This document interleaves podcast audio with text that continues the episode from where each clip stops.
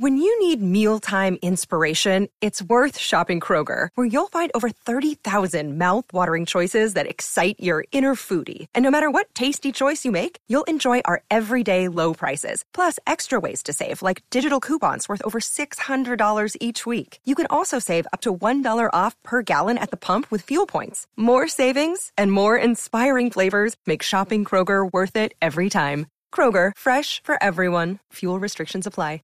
Doctor Pastrana, ¿cuál es la radiografía de lo que usted ve que hoy está pasando en el país? A ver, yo tengo muy claro que aquí hay una conspiración internacional contra Colombia, aquí hay un andamiaje criminal que quiere desinstitucionalizar nuestro país, Ricardo. Eh, y esto viene ya de tiempo atrás, yo lo he venido diciendo desde el año 2015 cuando fui la primera vez a Venezuela.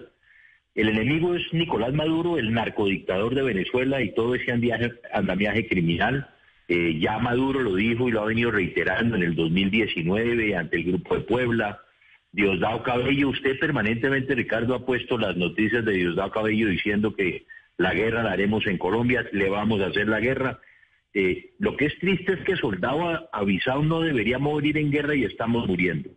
Ahí hay una narcodictadura que está buscando la joya de la corona que es Colombia. Esto ya se vivió en Ecuador, ya se vivió en Chile, Fíjese, en Ecuador hay revueltas porque ponen eh, el impuesto a la gasolina o el subsidio. En Chile por el aumento del transporte del metro. En Colombia por la tributaria. Pero qué curioso que en los tres países se retiran, eh, eh, pues en el caso de Ecuador es lo del subsidio, en el caso de Chile lo del metro, en el caso de Colombia la tributaria. Y las protestas siguen. Esto es todo orquestado.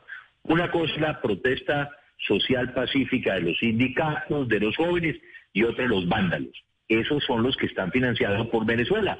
Ya los medios de comunicación, la revista Semana saca una publicación de 169 mil dólares que venían de, de Venezuela a las FARC, que es allá donde Maduro está dándole cobijo a las FARC.